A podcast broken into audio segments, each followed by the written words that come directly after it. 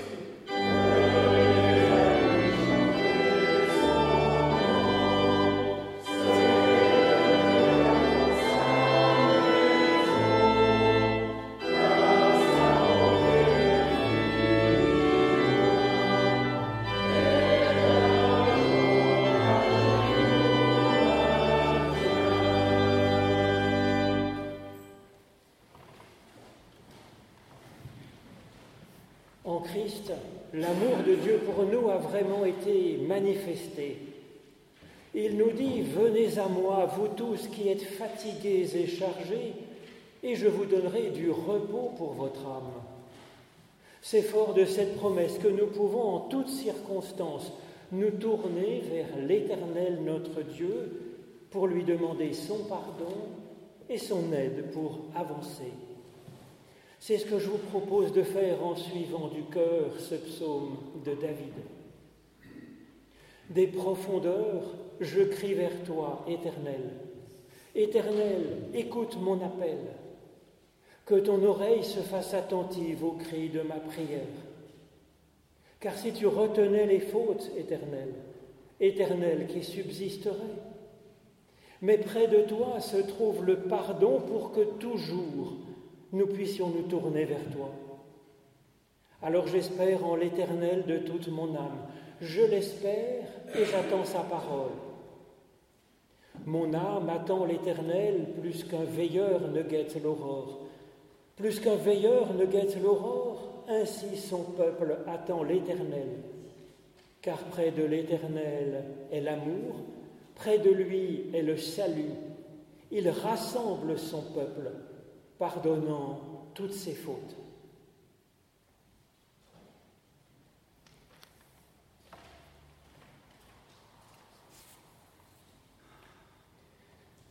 Mais voici ce que déclare l'Éternel d'après le prophète Osée. Je m'attacherai à toi pour toujours, je te conduirai dans la solitude, je te parlerai cœur à cœur, et je ferai de toi une porte d'espérance. En ce jour-là, dit l'Éternel, mon nom sera amour, uniquement l'amour. Et je m'attacherai à toi pour toujours par la fidélité, par la tendresse et par de bons soins. Et toi, tu connaîtras mon nom. Et je t'appellerai Lo Rushama, celui que j'aime d'une tendresse maternelle. Nous chantons à Dieu notre reconnaissance avec cet autre psaume, le psaume 116, page 132. J'aime mon Dieu, car il entend ma voix. Les trois premières strophes.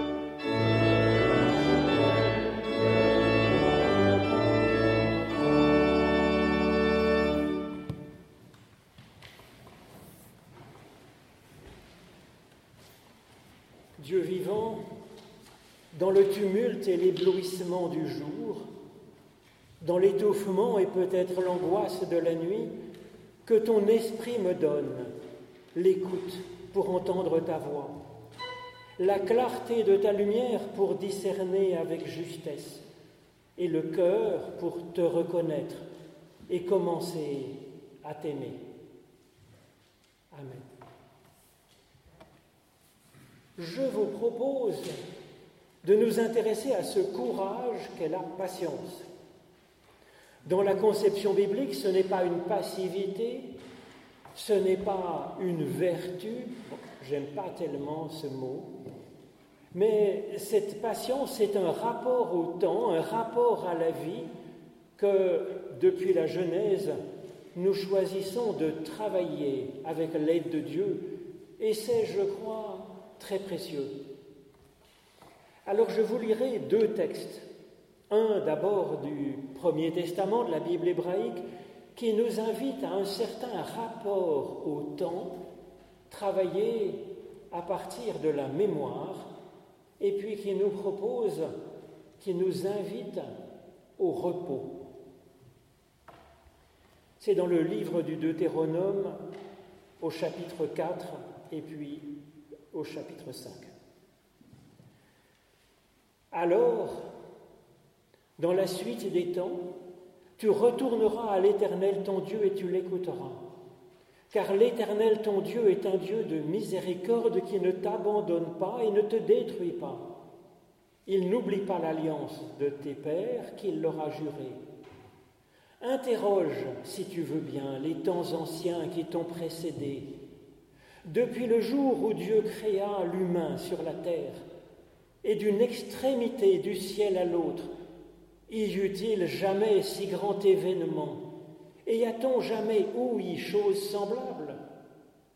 Fut-il jamais un peuple qui entende la voix de Dieu parlant du milieu du feu, comme tu l'as entendu, et qui soit demeuré vivant?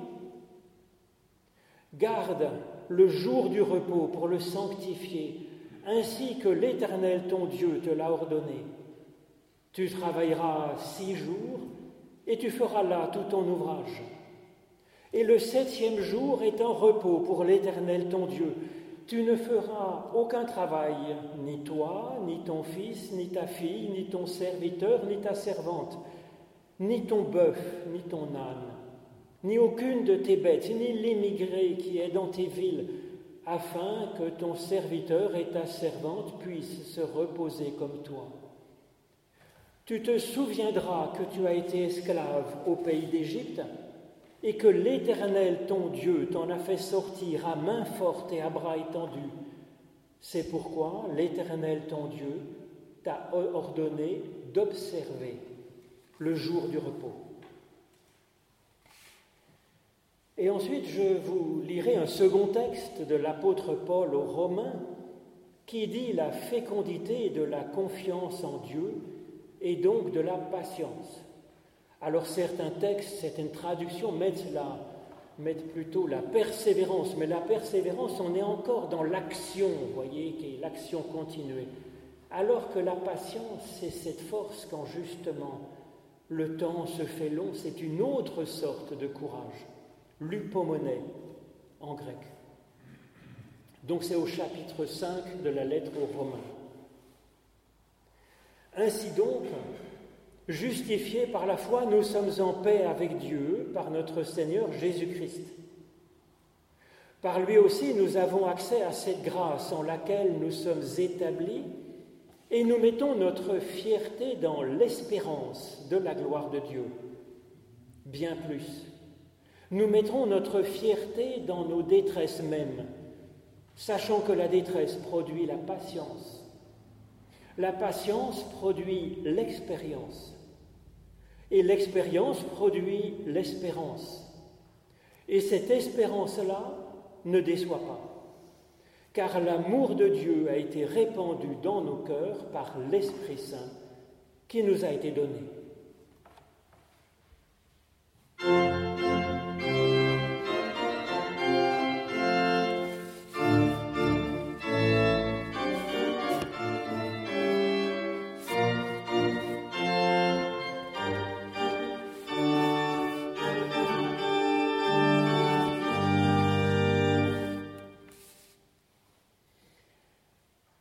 Personnellement, la vie me semble tellement courte. Hier encore, j'avais dix ans et j'étais déjà moi. Demain déjà, m'a-t-on dit? Je ne sais pas, mais ma vie sera déjà finie, paraît-il. Et comment se fait-il alors que cette vie si brève soit tissée d'heures qui parfois paraissent si lourdes, interminables? Cela peut devenir même une souffrance dans laquelle certaines personnes se morfondent à en perdre le souffle. Alors comment trouver dans ce cas-là le courage qu'est la patience? Car oui, la patience est un vrai courage, le courage d'affronter la durée, même quand elle se fait lourde. Et ce n'est pas rien. Outre ce courage essentiel qu'il y a à être soi-même, c'est un courage. Il y a deux grands courages à vivre au quotidien, peut-être deux courages très pratiques. Il y a le courage d'affronter ce monde par l'action, soit pour entreprendre une belle chose, soit pour affronter ce qui ne va pas dans la vie, avec toujours cette tentation de nous décourager face à une trop grande difficulté ou une trop grande souffrance. Donc oui, il y a un courage dans l'action. Et puis il y a un courage d'affronter simplement le temps quand la durée nous semble lourde. Et nous pouvons être découragés par l'ennui. Contrairement au premier courage, c'est un courage quand il y a un manque d'événements, quand la vie nous semble vaine, vide, plate. Et ce découragement peut se manifester par de l'indifférence, par de la lassitude, par un ennui terrible ou par de l'impatience fébrile. Et donc il y a bien des façons de réagir, plus ou moins bonnes, quand la durée nous pèse à ce point. Chaque culture, philosophie, foi a sa propre définition de la patience. Ce n'est donc pas une fatalité puisque justement on nous propose de travailler cette réaction face à la durée qui pèse. Certains cherchent à tuer le temps afin de ne pas subir cette durée, comme l'oublier. C'est ce que fait celui qui remplit son temps à rabord d'activités soit utiles, soit distrayantes, pour surtout ne pas laisser une seconde pour faire face à la durée. Et certains cherchent à apprendre à faire en eux-mêmes le vide de cette question par la méditation, et puis à se résigner à souffrir. C'est ce que propose en quelque sorte Sénèque, ce philosophe stoïcien qui est contemporain de Jésus et de Paul, mais c'est ce que proposent aussi les philosophies et religions de l'Inde. La Bible a une toute autre façon de voir le temps et une toute autre façon de concevoir la patience, une autre façon de travailler notre rapport à la durée, et je crois que c'est extrêmement précieux et fécond. Ce temps de la patience est indiqué dans la Bible parce qu'elle est souvent un récit plus qu'un enseignement. Ce temps de la patience est indiqué par le chiffre, par le nombre 40.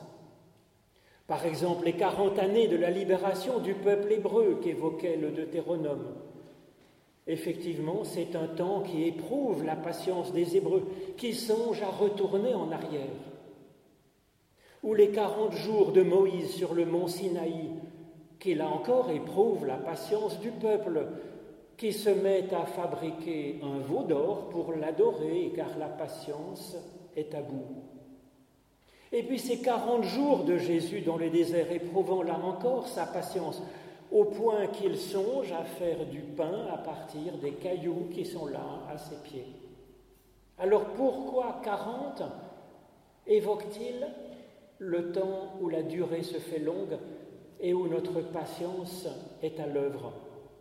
Parce que ce nombre évoque la durée de la gestation humaine qui est de 40 semaines d'aménorrhée, ce que toutes les cultures de tous les pays ont remarqué évidemment. Et donc ce 40, c'est une image permettant de penser différemment ces périodes éprouvant notre patience, quand le temps est lourd à porter sur nos épaules, quand le temps, la durée nous devient dangereuse, quand la durée devient sécheresse et tentation de laisser tomber, ou de faire n'importe quoi, comme les Hébreux qui viennent adorer le veau d'or, ou tout gâcher, comme dans tous ces récits finalement, où le 40, la durée, nous éprouve. Oui, la patience n'est pas facile, nous dit ces textes.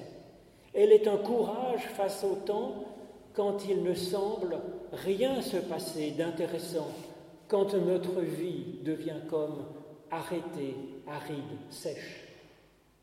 Et la Bible nous invite à le voir comme un temps de gestation. Servi par Dieu, eh bien ces temps accouchent d'une vie bénie. La libération des Hébreux se fera, comme notre naissance, à travers les eaux.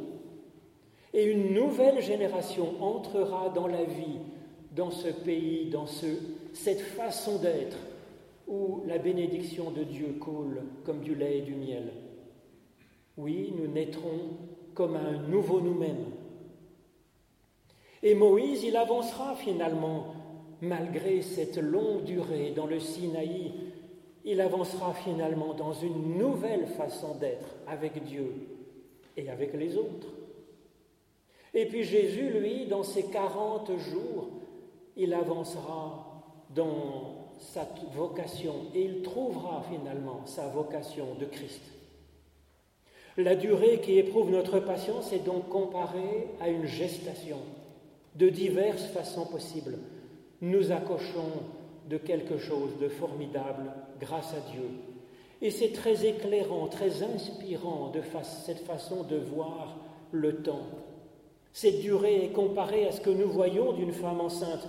Apparemment, elle ne vit rien d'autre qu'une lourdeur qui s'empire de jour en jour, qui l'empêche de danser, d'avancer facilement. Mais en profondeur, elle, la femme enceinte, elle sent qu'un processus est en cours, porteur de vie. Comme dans ces histoires du peuple hébreu, comme cette histoire de Moïse dans le Sinaï ou Jésus dans le désert, un nous-mêmes plus libre, un nous-mêmes plus éclairé, plus proche de Dieu, un nous-mêmes trouvant sa propre vocation, pouvant faire un peu de bien autour de nous. Alors pour nous aider à vivre ce temps quand il nous devient éprouvant, la Bible cherche à nous donner une compétence en échographie afin de nous permettre d'entrevoir qu'à l'intérieur même de la durée de notre vie pesante, une vie nouvelle est en gestation. Et cela pourrait nous armer effectivement d'une patience féconde, créatrice, au lieu de perdre courage d'accueillir cette vie qui est déjà comme en gestation. C'est ce qu'essaye de nous apporter un récit comme celui de Deutéronome qui est typique de la pédagogie biblique. Interroge, si tu le veux bien, nous dit le texte, les temps anciens qui t'ont précédé, depuis les jours où Dieu créa l'humain sur la terre, puis Dieu parlant du milieu du feu. Et donc ce n'est pas une fuite hors du temps, comme certains essayent de le trouver. Ce n'est pas tuer le temps en le remplissant à rabord de distractions. C'est apprendre de l'expérience humaine que même quand le temps nous semble improductif, lassant, le temps, notre temps, est enceinte d'une vie. Alors pour préparer notre capacité d'échographe, échographe de notre temps, la Bible nous propose de faire mémoire et de discerner quand l'histoire a effectivement accouché d'une belle nouveauté. À commencer par la création du monde, nous dit Moïse dans ce Deutéronome. Car le monde n'a pas toujours été tel que nous le voyons maintenant. Il a été et il est encore en évolution. Et donc le nouveau télescope James Webb nous donne à voir des merveilles incroyables, effectivement, de notre univers. Il permet de voir plus loin que nous n'avons jamais vu, ce qui veut dire en fait que nous voyons ainsi, dans le passé, jusqu'à 13 milliards d'années d'évolution de notre univers. Nous arrivons à voir pas loin de la naissance de notre univers l'histoire de ce monde. Et on observe qu'il y a sans cesse du neuf dans ce monde en évolution, qu'il y a aussi du neuf dans notre histoire. Par l'Esprit de Dieu touchant les prophètes, comme nous le sommes, prophètes et prophétesses par l'Esprit.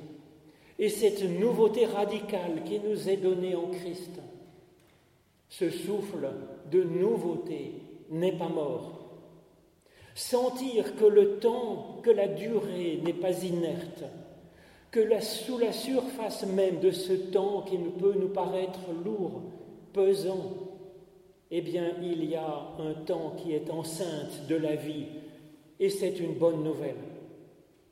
Et évidemment, la durée est nécessaire, comme pour toute, euh, toute opération. La durée est nécessaire pour toute cicatrisation pour toute gestation, pour toute guérison, pour mener à bien tout projet de vie en ce monde, pour mener un deuil, mais aussi même pour affiner, un fromage pour qu'il ait du goût. On ne peut faire l'économie du temps. Et donc le temps est une partie de la bénédiction de la vie nouvelle qui arrive. Ce temps qui nous semble peut-être mort, nous difficile à porter, Eh bien, c'est un temps où nous évoluons, où nous nous affinons comme un bon vin, comme un gruyère d'alpage ancien. Nous nous affinons, nous aussi, même quand il n'y a aucun événement particulier, simplement par la bénédiction du temps. Ensuite, l'expérience nous apprend que dans ce temps, il y a du neuf qui peut survenir, comme à la création du monde, comme au Sinaï, comme en Jésus-Christ. Dans notre vie, Dieu met du neuf. Il a du neuf en réserve encore et encore. Il a une parole dans notre désert. C'est même précisément dans le désert que la Bible situe les moments où Moïse reçoit la parole de Dieu et où Jésus est victorieux de ses tentations. Le désert, c'est l'aridité, c'est le temps peut-être difficile. Alors situer ces expériences dans le désert, c'est très signifiant dans la culture biblique à cause d'un célèbre jeu de mots entre midbar, désert en hébreu, et dabar, qui est la parole ou l'acte en hébreu. Et donc le désert, ça évoque un temps de retrait dans le silence et dans l'inaction. Mine, hors de, d'abord, la parole ou l'acte. Mais en même temps, Midbar, c'est un temps d'ouverture à une parole neuve qui vient de Dieu pour nous, un acte de Dieu pour nous aider à avancer et à accoucher d'une vie nouvelle. Et donc ces récits sont une invitation à voir nos temps d'ennui et de solitude, à voir nos temps arides et lourds comme une chance d'accueillir du neuf dans notre vie, et à voir par l'Esprit que de toute façon cette période que nous vivons et qui peut-être nous pèse, cette période est enceinte de demain, et qu'avec Dieu, ce demain sera une bénédiction. Notre vie, elle est si courte en ce monde. Elle n'est donnée qu'une seule fois pour toute l'éternité. Chaque journée est donnée une seule fois. Et nous nous ennuierions de cette journée. Par exemple, ce moment où nous vivons. Imprégnons-nous de cet instant avec ce lieu, avec ces personnes qui sont autour, avec cette Bible ouverte, avec cette musique, avec ces paroles anciennes. Peut-être que dans quelques années, nous nous souviendrons de cet instant, de ce jour, comme un temps où nous aimerions revenir. Et nous ne le pourrons pas. Cette journée ne nous est donnée qu'une fois pour toute l'éternité. Et nous la dédaignerions? Au contraire, la Bible nous propose d'aimer chaque journée l'épaisseur de la durée du temps vécu, d'en sentir la fécondité profonde, celle d'une bonne terre qui reçoit le grain, celle d'une femme enceinte, celle de ce monde que Dieu ensemence de vie, de parole, d'espérance et d'amour. La Bible nous propose de travailler à cette perception de la valeur de la durée grâce à un exercice, celui du Shabbat, comme nous l'avons entendu. Dans notre vie, dans notre journée, alors nous avons des périodes d'activité qui nous demandent de l'ardeur et parfois du courage pour nous lever et pour agir. Oui. Et puis le temps du Shabbat nous permet de travailler cet autre courage, cet autre travail, celui de sanctifier le temps la durée. Le Shabbat est un temps de repos où nous nous abstenons, nous nous abstenons temporairement, volontairement d'activité pour nous exposer au temps nu, afin d'en goûter la durée, la saveur, apprécier notre temps d'existence par lui-même, en lui-même, et rester comme cela, à sentir que notre être, même quand il ne produit rien, notre être continue d'exister et que Dieu nous bénit, simplement par le fait d'être nous et que nous existons. C'est ainsi, dans ce temps de repos, ce temps de désert, que nous apprenons à sanctifier le temps, notre temps, pas le temps en général, notre temps à nous, cette richesse que nous avons, à en relever sa valeur unique.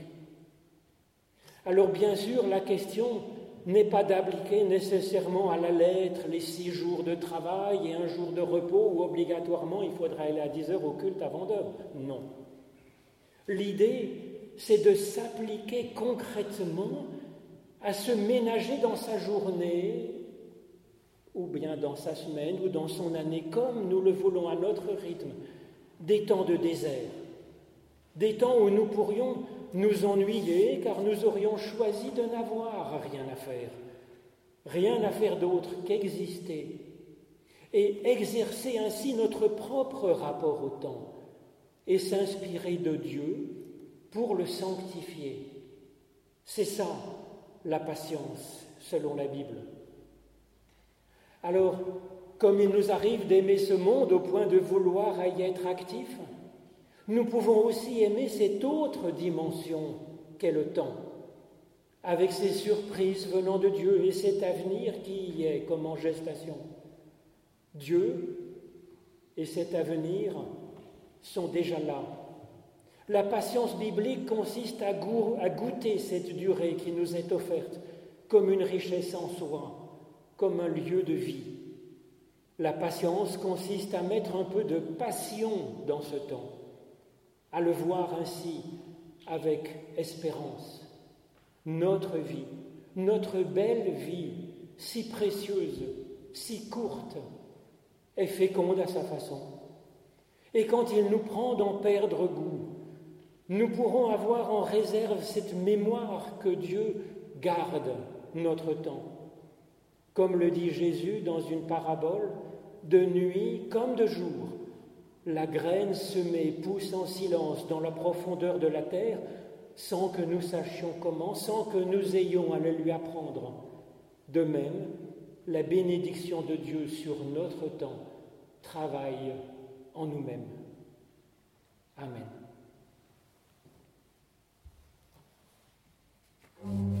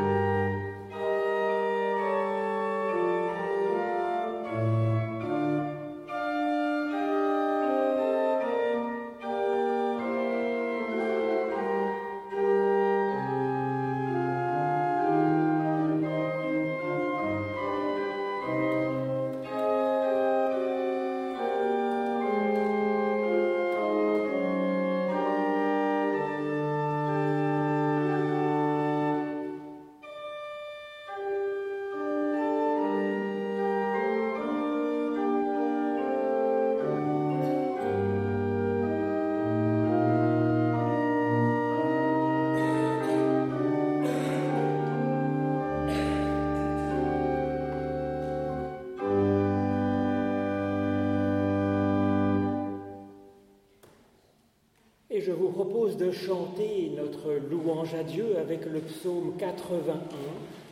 C'est page 96 de notre psautier que nos chants joyeux, nos cris d'allégresse jaillissent vers Dieu. De chanter les strophes 1, 3 et 7, les deux strophes en gras et puis la dernière strophe.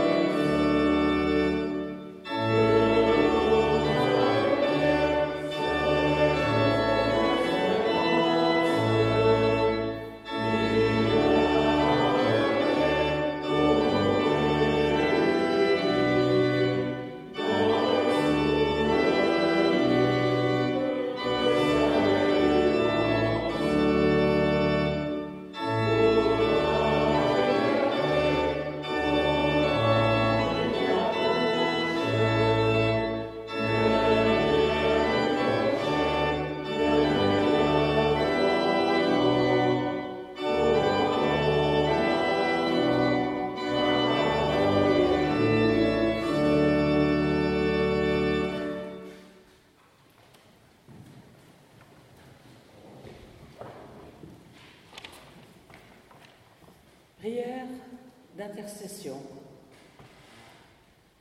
Cette prière dans laquelle nous pensons davantage aux autres qu'à nous-mêmes.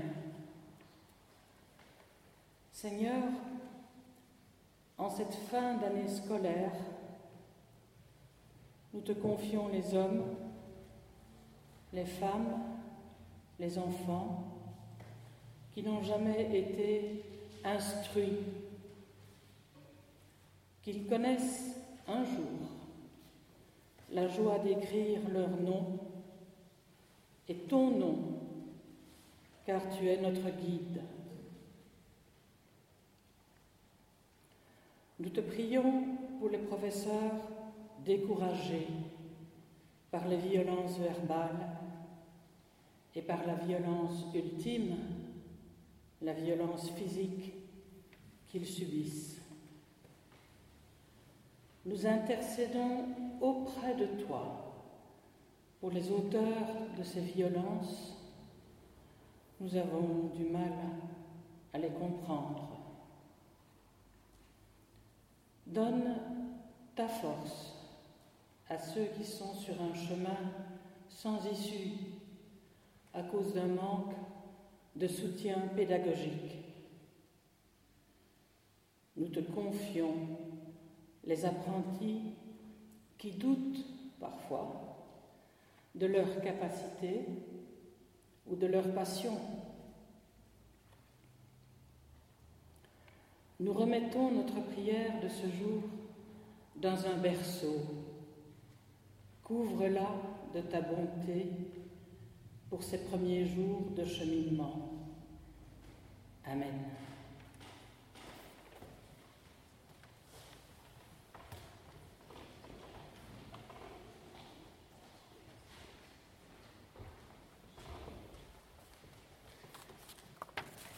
Et nous réunissons toutes nos prières dans cette prière que Jésus nous a apprise et qui fait de nous tous des enfants, enfants du même Père, de la même Mère que nous avons dans les cieux.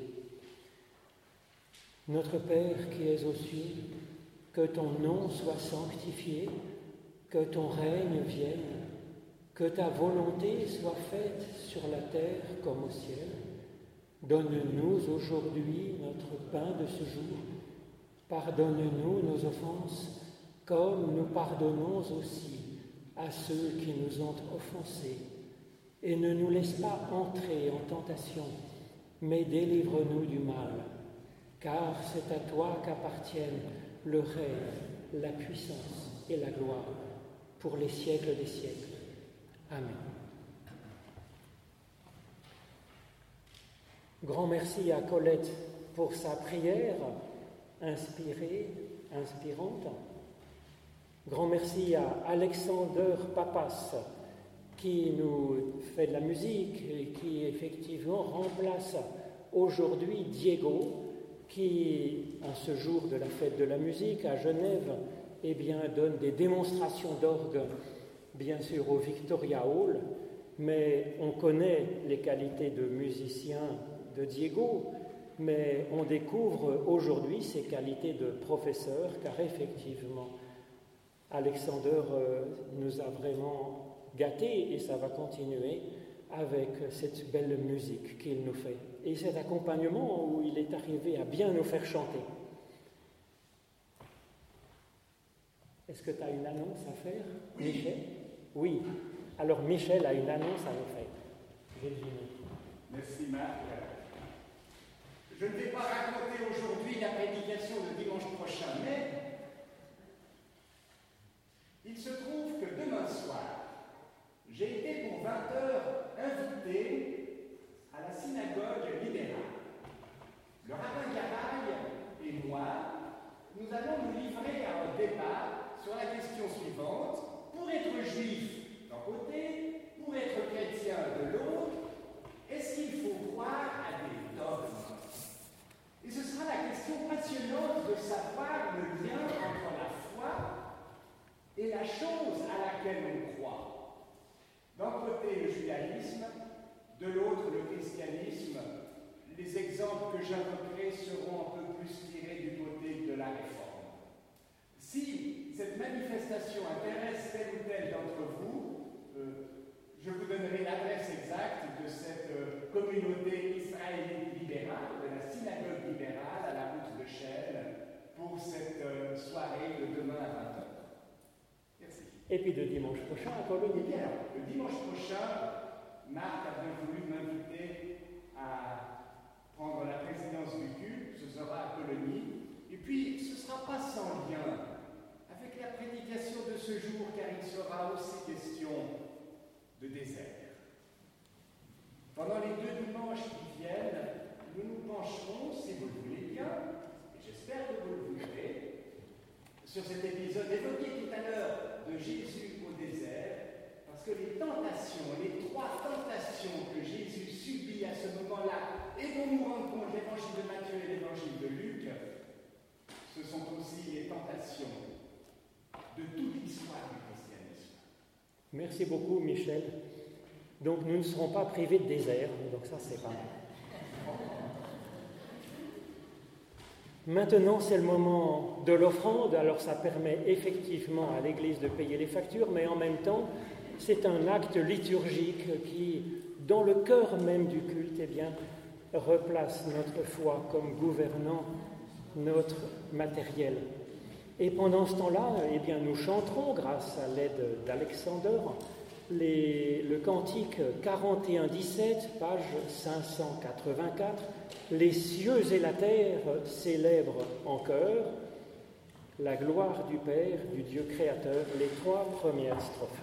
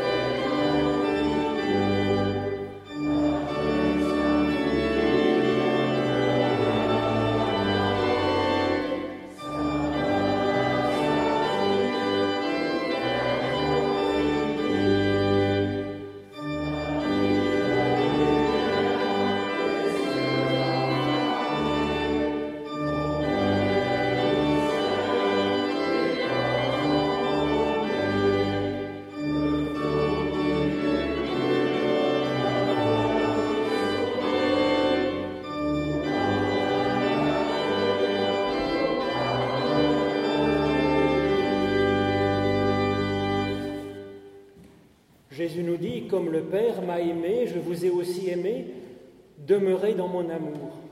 Si vous gardez mes paroles, vous demeurerez dans mon amour, de même que j'ai gardé les paroles de mon Père et que je demeure dans son amour.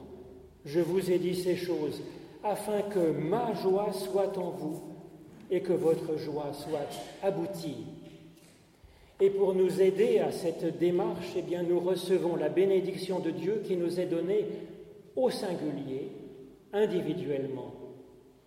L'Éternel te bénit et te garde, toi. L'Éternel fait resplendir sur toi sa lumière et t'accorde sa grâce. L'Éternel lève son visage vers toi et te donne la paix. Alors sois béni par toute âme qui respire, ô Dieu, source de vie. Amen.